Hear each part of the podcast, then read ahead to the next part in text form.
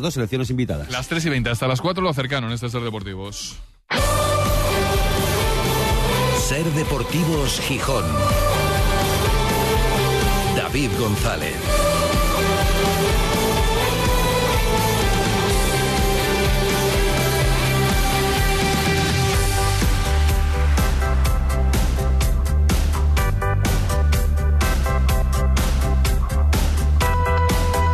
Jueves 4 de enero de 2024. Buenas tardes, bienvenidas, bienvenidos a Ser Deportivos Gijón. ¿Le falta gol al Sporting para aspirar al ascenso, por ejemplo, al ascenso directo a Primera División? El club piensa que sí, o por lo menos lo estudia, lo sospecha, y por eso, como ya sucedió en verano, peina el mercado, sondea en busca de un delantero que pueda completar la plantilla. Tampoco se obsesiona, pero lo busca y lo va a intentar. Al margen de las opiniones, ¿qué dicen los números? ¿Qué dicen los datos? Pues lo que dicen es que el Sporting es el octavo mejor ataque de la categoría, con 27 goles marcados en la primera vuelta. 27. Son mucho menos que los 36 que lleva a estas alturas, en mitad de la competición, el Racing de Santander, que es el máximo goleador. Lleva 36, el Sporting 27. También le superan con bastante holgura Español o Eibar, que llevan 34 cada uno. Incluso hay equipos que no están tan arriba, que están en mitad de la tabla, como Mirandés o Burgos, que llevan más goles que el Sporting, llevan 29 cada uno de ellos. Poquitos más, pero alguno más. Pero, ¿cuál es la clave en el caso del Sporting? Porque esos 27 goles al Sporting le dan para ser el tercer mejor equipo de la categoría para ser tercero en la tabla. Los ha aprovechado sobre todo por el extraordinario rendimiento defensivo. Solo el Leganés en la primera vuelta encajó menos goles que el Sporting, 13. El Sporting ha encajado 16 en lo que va de competición, los mismos que el Oviedo, que también funciona muy bien defensivamente. A partir de ahí, pues claro, con pocos goles, bueno, pocos, relativamente pocos, al Sporting le da para ser tercero en la categoría. Pero ¿qué va a pasar en la segunda vuelta? Bueno, lo de atrás hay que mantenerlo y arriba hace falta que llegue alguien. Es imprescindible que llegue un delantero para poder de verdad presentar la candidatura que ya está presentada a estas alturas para pelear por el ascenso. Hay opiniones para todos los gustos. Hoy se ha sumado a la corriente de los que no creen que al Sporting le falte gol uno de los encargados de meterlos precisamente. Uros Jurjevic, que ha hablado en mareo y que dice que es mucho mejor que los goles estén repartidos, como ha sucedido hasta ahora con el Sporting, a que haya un futbolista, un solo futbolista que meta muchos, como fue su caso en alguna temporada anterior, y prácticamente los monopolice. Mm, yo creo que, que no. Mm, yo de verdad prefiero más jugadores que meten goles o que hay solo uno que mete 20. Yo prefiero que bueno, en primera vuelta repartimos los goles y yo creo que está bien. Y en, otros equipos hay uno o dos jugadores que, que llevan mucho, muchos goles. Pero yo prefiero que hay muchos mucho más jugadores que reparten goles entre, entre ellos y yo creo que eso es mucho mejor para, para el equipo. Eso también lo decía Miguel Ángel Ramírez hace algunas semanas, que tampoco piensa que al Sporting le falta gol y ponía los números y bueno, podía llevar más, sí, pero tampoco es que tenga ahí un déficit en cuanto a números escandaloso. Quizás le falte un delantero de referencia. Los goles los está marcando Gaspar, que está entre los mejores goleadores de la categoría. Y luego, pues sí, Campuzano y Juan Otero se han metido ahí, no con una cifra extraordinaria, pero bueno, sí aceptable para futbolistas que juegan como delanteros. Es verdad que la delantera en su conjunto no lleva muchísimos goles y que se esperaban más hay opiniones para todos los gustos. Desde luego la del club es intentar reforzar esa parcela, porque está el caso de Geraldino, por ejemplo, que no está aportando y que además al hombre se le junta todo porque sigue siendo baja, de momento en los entrenamientos, guardando reposo para recuperarse de la, de la hepatitis. Veremos si aparece alguien, se han sumado más nombres, el último en sonar para el Sporting, bueno, en sonar y en que el Sporting haya sondeado y estudiado su situación, es Mario González, jugador burgalés de 27 años, que juega ahora mismo en Los Ángeles, en la liga estadounidense. Ha tenido una carrera un tanto peculiar porque, además de en el Burgos, donde se formó y donde eh, nació para el fútbol, estuvo también en las canteras del Atlético de Madrid y del Villarreal y ha jugado en Portugal, en Bélgica y en Francia. Fue un jugador cotizado en su momento. El Sporting de Braga llegó a pagar millón y medio de euros por él luego le cedió al Tenerife, por ejemplo, allí no acabó de, de asentarse, y Los Ángeles Fútbol Club llegó a pagar 3 millones por él. Cantidades lejanas a las de otro de los nombres que ha sonado, en su momento lo contamos, que parecía una operación más sencilla desde el punto de vista de que pertenece a un club del grupo Orlegui, como es el Santos Laguna, y bueno, pues se podría buscar la fórmula de una cesión, pero claro, el grupo Orlegui tiene que decidir si apuesta por traer a este jugador a Europa y se la juega todo, que pueda marcar goles con el Sporting Harold Preciado y ascender a primera y consolidarlo en primera, pero es un riesgo, o pájaro en mano, porque tiene una oferta, se cuenta en los medios mexicanos, ya hablan de 12 millones de dólares, al cambio algo más de 10 millones de euros del Monterrey. Son palabras mayores, ¿eh? 12 millones de dólares son palabras mayores. Esos traspasos se ven poco y en el Sporting, bueno, no hacen falta más que ponerlo en contexto y valorarlo. Complicado lo de el Preciado. Decía Oyuka que si llega alguien más para pelear con él el puesto en la delantera, que será bienvenido, que siempre es buena la competencia. En todo caso, él ha dejado claro que está abierto el mercado, que él no se mueve de Gijón. Mm, no, yo, yo creo que, que no. Mm, porque estoy concentrado aquí, mm, tengo contrato aquí y con cabeza estoy 100% aquí en, en el Sporting no tiene ninguna intención de escuchar ofertas, aunque queden un montón de días de mercado invernal. Uros Jurjevic, que se marca objetivos, pues sí, meter más goles, también su trabajo, él defendía hoy la labor que hace y cómo hace lo que le pide el entrenador, pero que espera meter más goles y subir su rendimiento goleador en la segunda vuelta. Y otra cosa, está dispuesto, o por lo menos está intentando, cambiar su carácter, moderar su explosividad en el campo.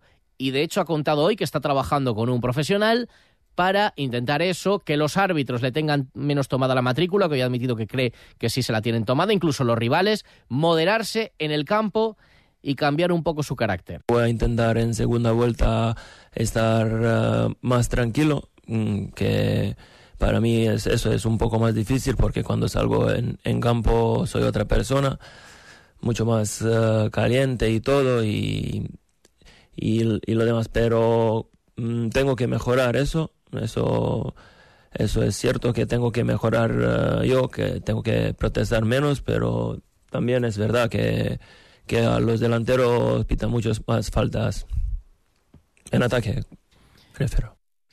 Se refiere a faltas en ataque, pero bueno, a él le pitan muchas. Y a él le tienen tomada la matrícula. Entre otras cosas, hay que admitirlo, porque protesta mucho y porque protesta además. En realidad tampoco protesta mucho, es decir, nunca ha recogido un árbitro insultos, ni cagamentos, ni eh, actitudes violentas de Yuca. No, pero es que protesta demasiadas veces. Y hay que saber medir cuándo protestar también, porque claro, el árbitro te dice, a la siguiente la amonesto.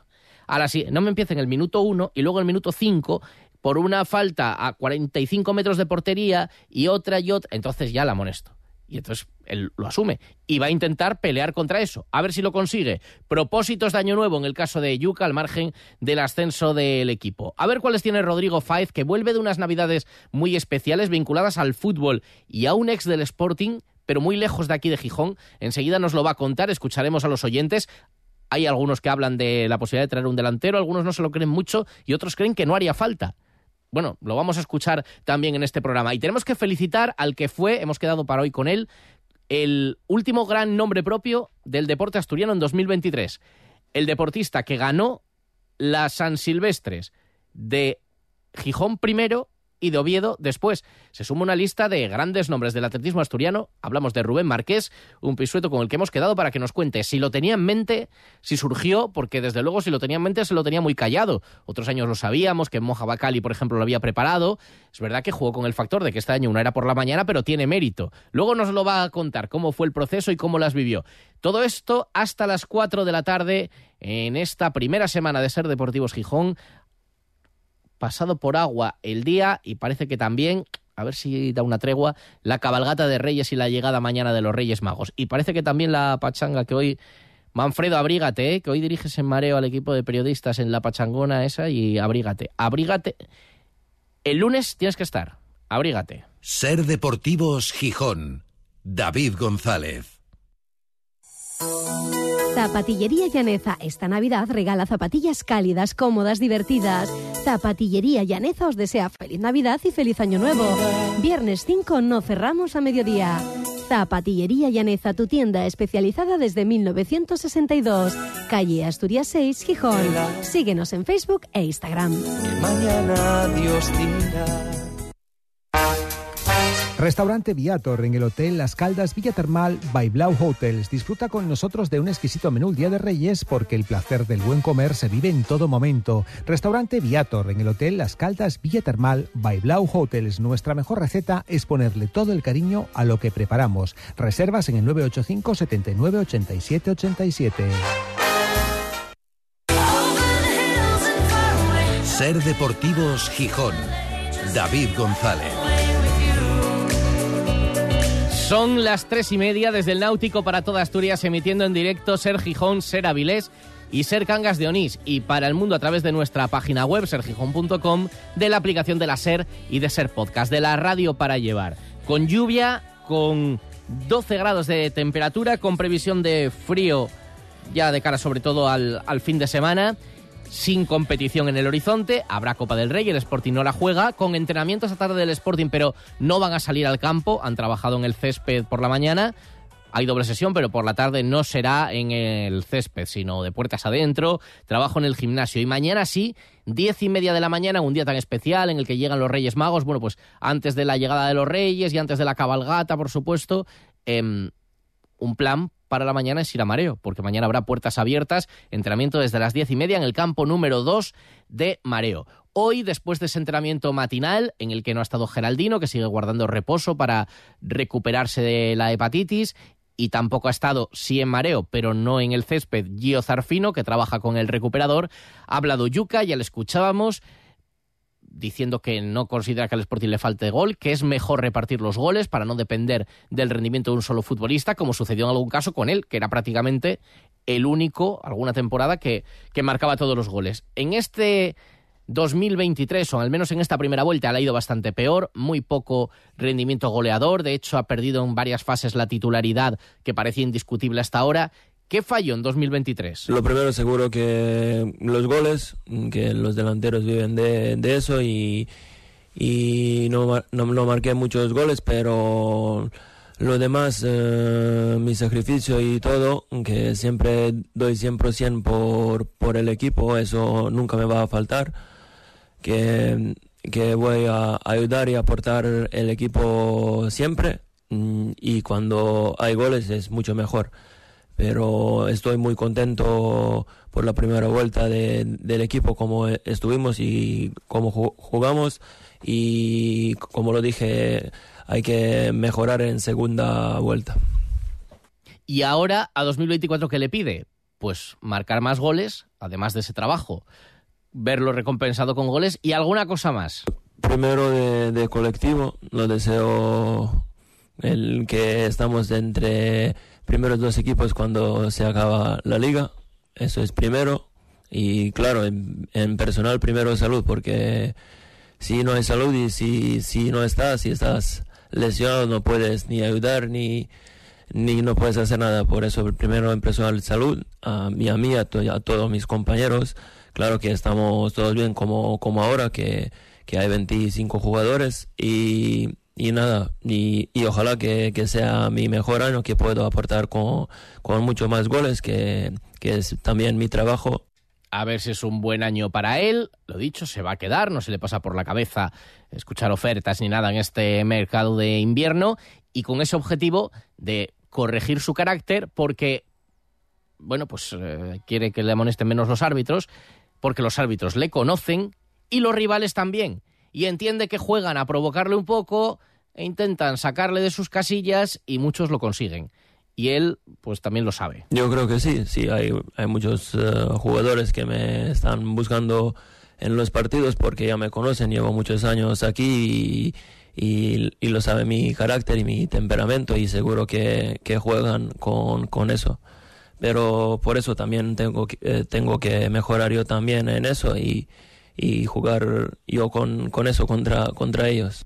Y todo para que acabe bien un año en el que el Sporting está ahí colocado, está muy cerca del ascenso directo y con muchas opciones de cuando menos jugar el playoff, aunque es verdad que hay muchos equipos que se ha apretado mucho a la zona alta de la tabla y Yuka cree que así va a seguir siendo. Es mi sexto año y mi sexta temporada, yo creo que es lo más igualada de, de esos años porque hasta mitad de tabla está muy apretado y yo creo que hasta final va a estar así. Mm, seguro que en segunda vuelta que, que, van a estar más arriba es Elche, Levante, Zaragoza también, Tenerife. Hay muchos equipos que, que se van a meter arriba y por eso va, va a ser muy guapa segunda vuelta y nada, hay que hacerse fuerte y mejorar uh, detalles y seguir sacando los puntos hasta final. En Ser Deportivos Gijón, la topinera de Rodrigo Fáez.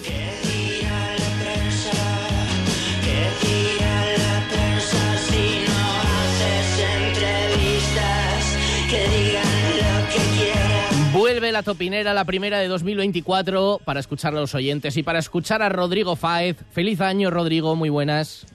¿Qué tal? ¿Cómo estás, David? Feliz año a toda la gente, a toda la familia de Ser Gijón y a todos los topiners, que sabemos que además empiezan el año con muchísimas ganas y con mucha fuerza. Pues sí, hay varios oyentes que ya lanzan temas sobre los que también queremos escuchar tu opinión. Es la primera topinera del año, tú ya estás de vuelta a Madrid.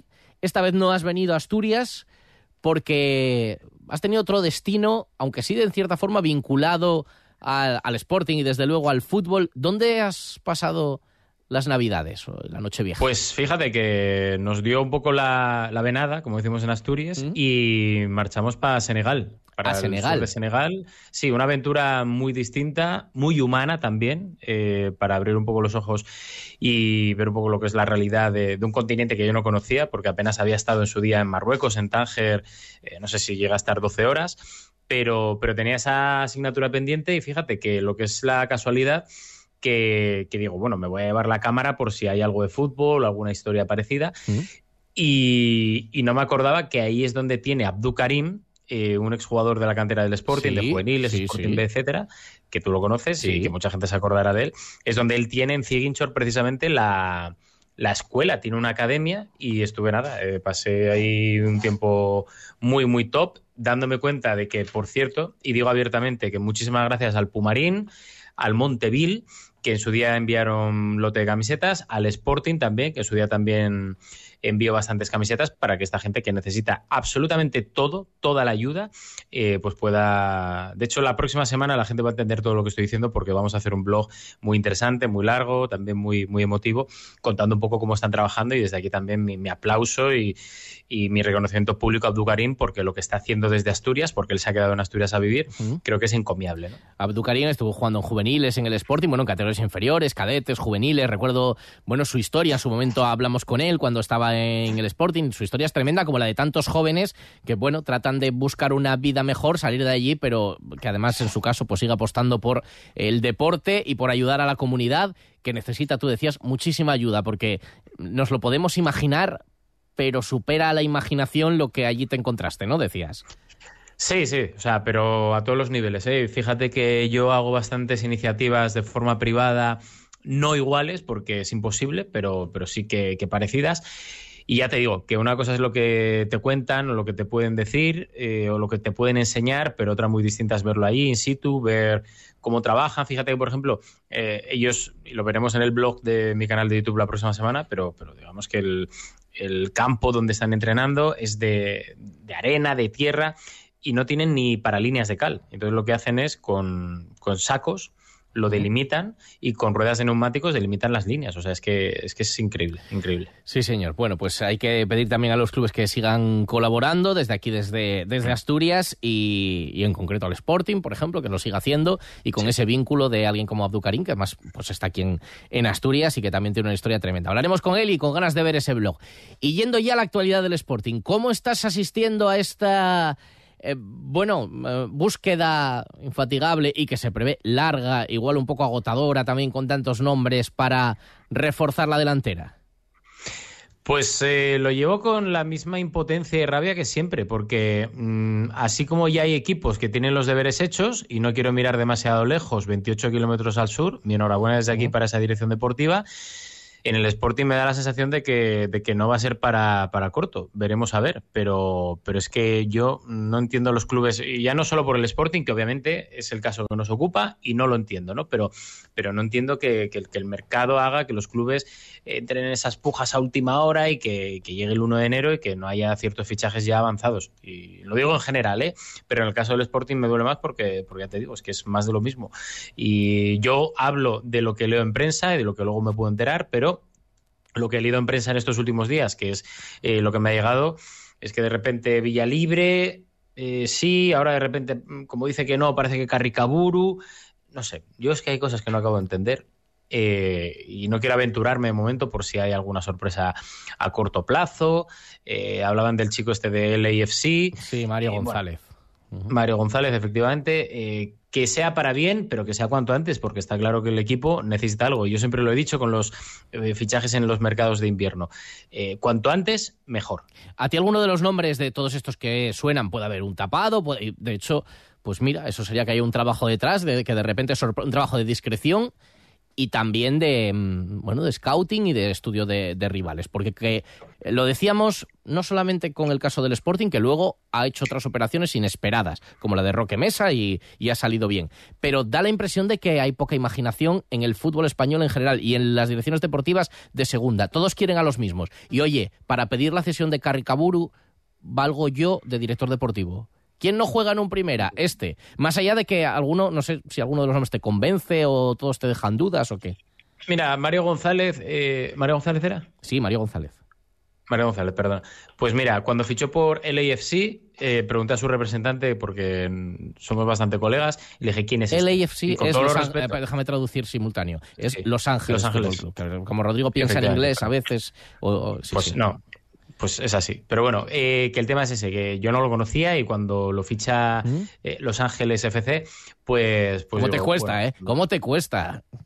No, me cuesta mucho, pero sé, sobre todo sé. porque hablo bastante de la MLS en inglés. Y, bueno, y, y al final... ¿Y qué te dijeron? ¿Qué te dijeron de él? ¿Que sí o que no? No, que, que, sí, que es muy bueno y que te hablan muy bien de él, pero, pero claro, eh, era uno de los fichajes estrella de, un equipo de la MLS y que si a los pocos meses está buscando una cesión es porque A, o no se adaptó o B, eh, no dio el nivel. No lo sé. O sea, yo he visto los números y es de lo que puedo opinar, que con el Tenerife no marco demasiados goles, pero ya está. O sea, es que no puedo opinar de alguien que, que no conozco, que no conozco.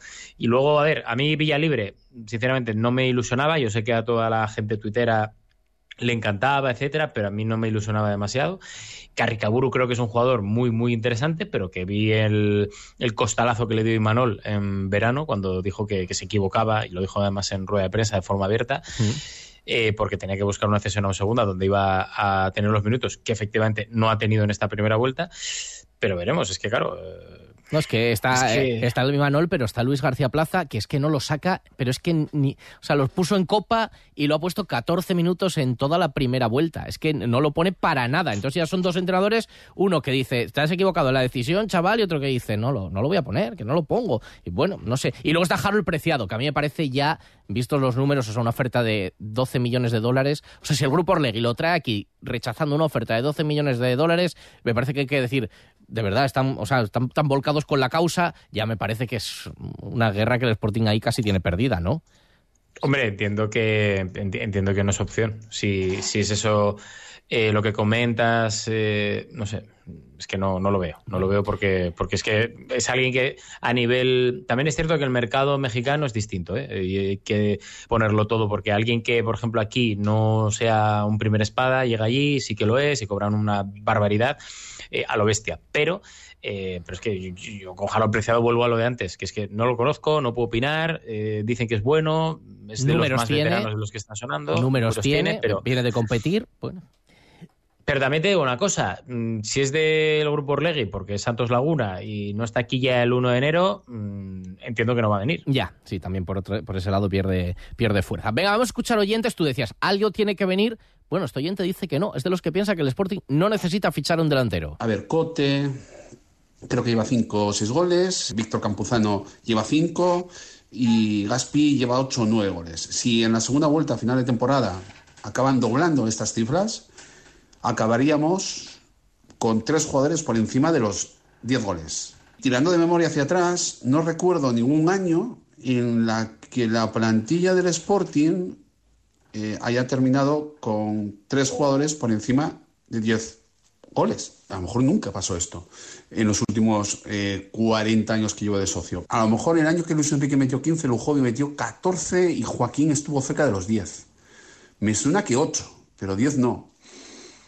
No sé, es un tema para que lo mire en la hemeroteca el señor Manfredo. Con lo cual quiero decir que no vamos tan mal de delanteros. A lo mejor lo que hay que hacer es empezar a pensar en tener a Pablo Insua renovado para el año que viene, porque este chico, aunque lo da todo en el campo, es de ADN deportivista y si el Deport sube a segunda, yo creo que hace. Bueno, creo que hay otras operaciones que son más urgentes que la del delantero. Confundía, yo creo, a Cote con Juan Otero. Eh, Cote lleva uno. Y, mm, esperemos porque que. quiere, porque quiere. Porque, ¿eh? porque pues- un ah, tío sí, sí, porque prefiere no, darlos llevaría que, 14. que- que meterlos. Claro, claro. Pero bueno, esos números sí quedan. Hombre, habría que mirar la temporada del ascenso con los que metió Bilic en la segunda vuelta, más Barral, más Diego Castro, por ejemplo, ese año. Y bueno, Kik- no lo sé. Eh, ha- habría que mirarlo. Pero vamos, tú mantienes que sí haría falta fichar un delantero. Yo creo que sí, porque es que al final eh, tú ahora mismo estás eh, dependiendo de los jugadores de segunda línea. Eh, si mal no recuerdo, creo que lleva ocho goles Gaspar, Sí, cinco Campuzano, ¿no? sí, y cinco Otero. Cuatro Otero, dos Jurjevic y el problema es este, Campuzano no lo querías, lo intentaste largar hasta el último día de...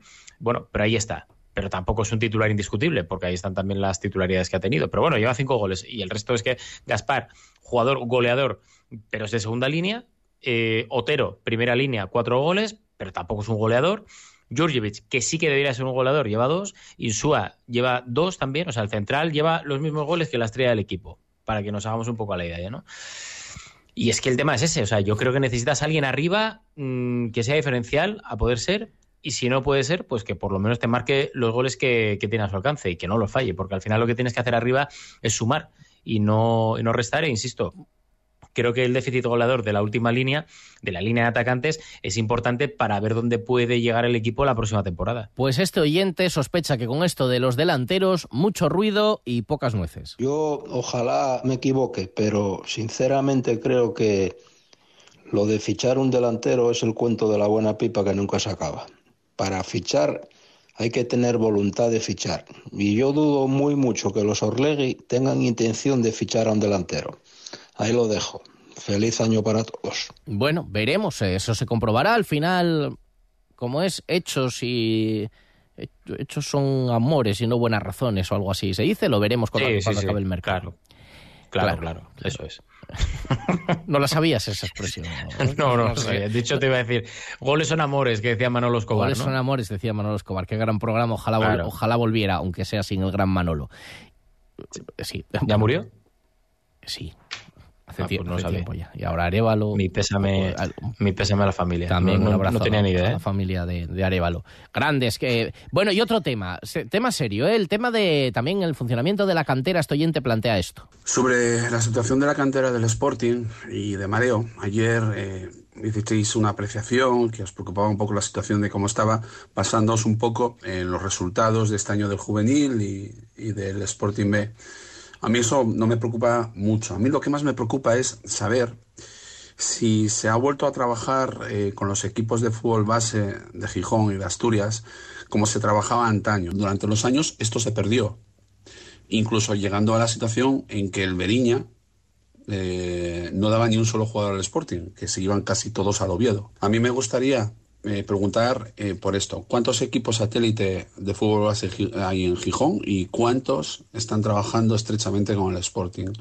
Y en Asturias y fuera de Asturias. Recordar que eh, en los años 90 grandes futbolistas como que salieron en muy poco tiempo Juan L., Abelardo, Luis Enrique, Manjalín, Iván Iglesias, Abelino, Pablo, que venía de Llanes, eh, bueno, un largo etcétera de futbolistas salieron de estos equipos satélites y tuvieron un breve paso por mareo jugando en el Sporting B, que de, aquella incluso jugaba en tercera división. Bueno, efectivamente, más allá de la categoría está la formación. Y con respecto a esto, Rodri, bueno, yo creo que es la asignatura pendiente todavía de, después del aterrizaje del Grupo Orlegui, el trabajo de la cantera y, por ejemplo, la relación con los clubes satélites, como dice este oyente, lo que nos llega es que es mejorable.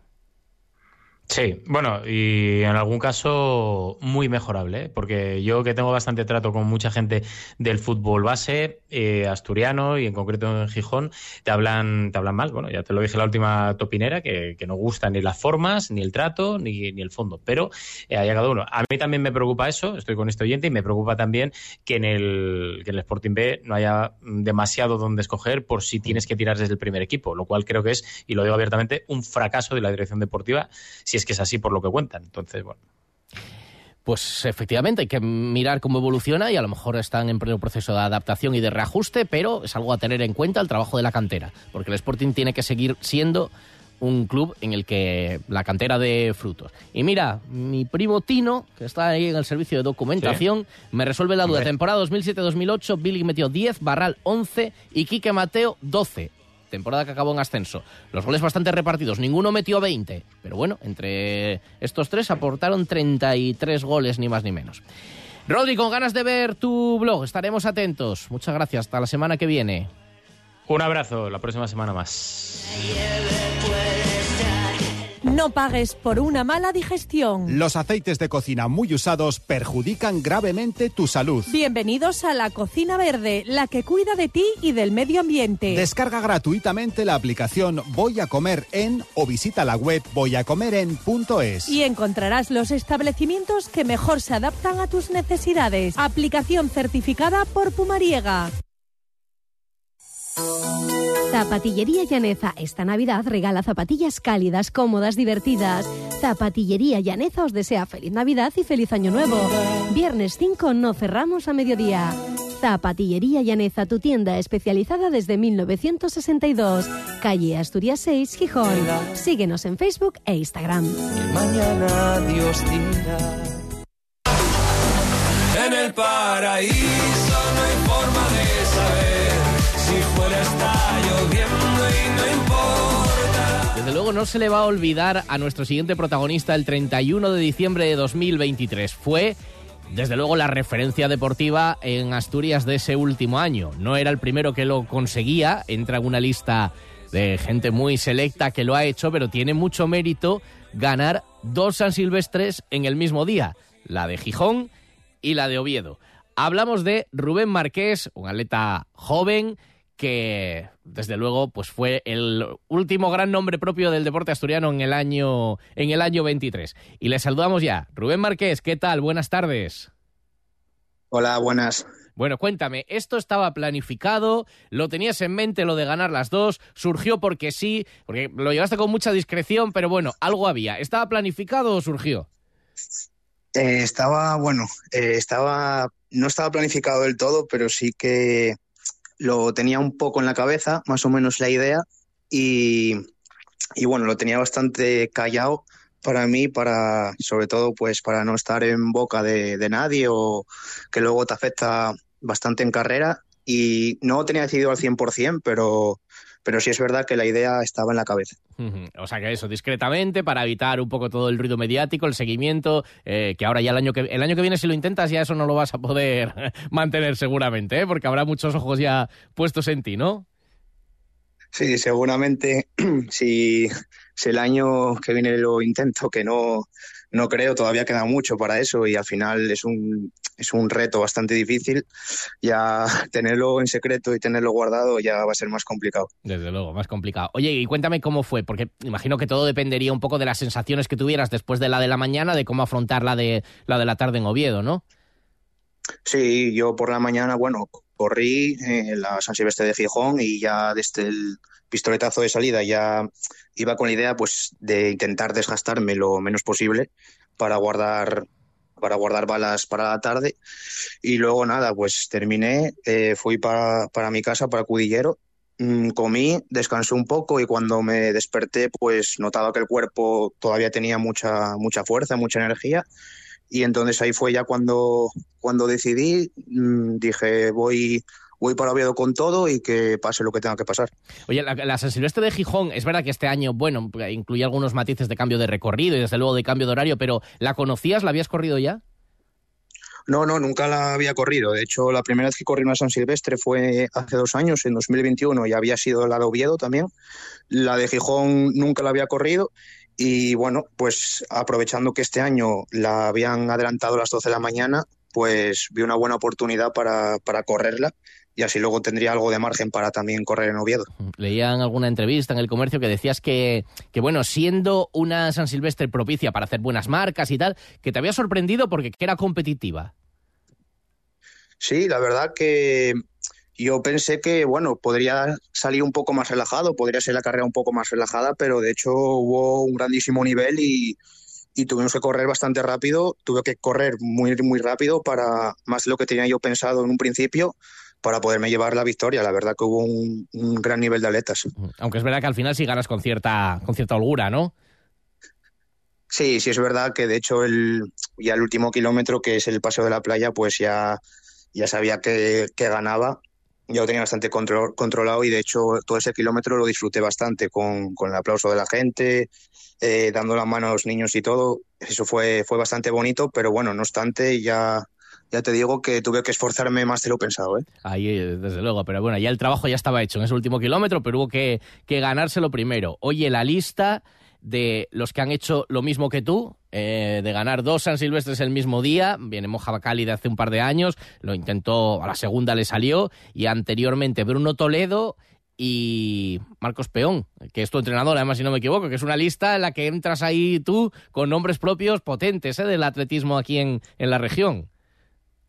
Sí, la verdad, la verdad que sí. Es para mí, cuando empecé hace dos años, ni siquiera me podría haber imaginado que, bueno, podría estar en la lista con, con esos nombres, tanto Bruno como mi entrenador Marcos, como mi amigo y compañero Mojaba Cali, para mí, para mí es un honor increíble.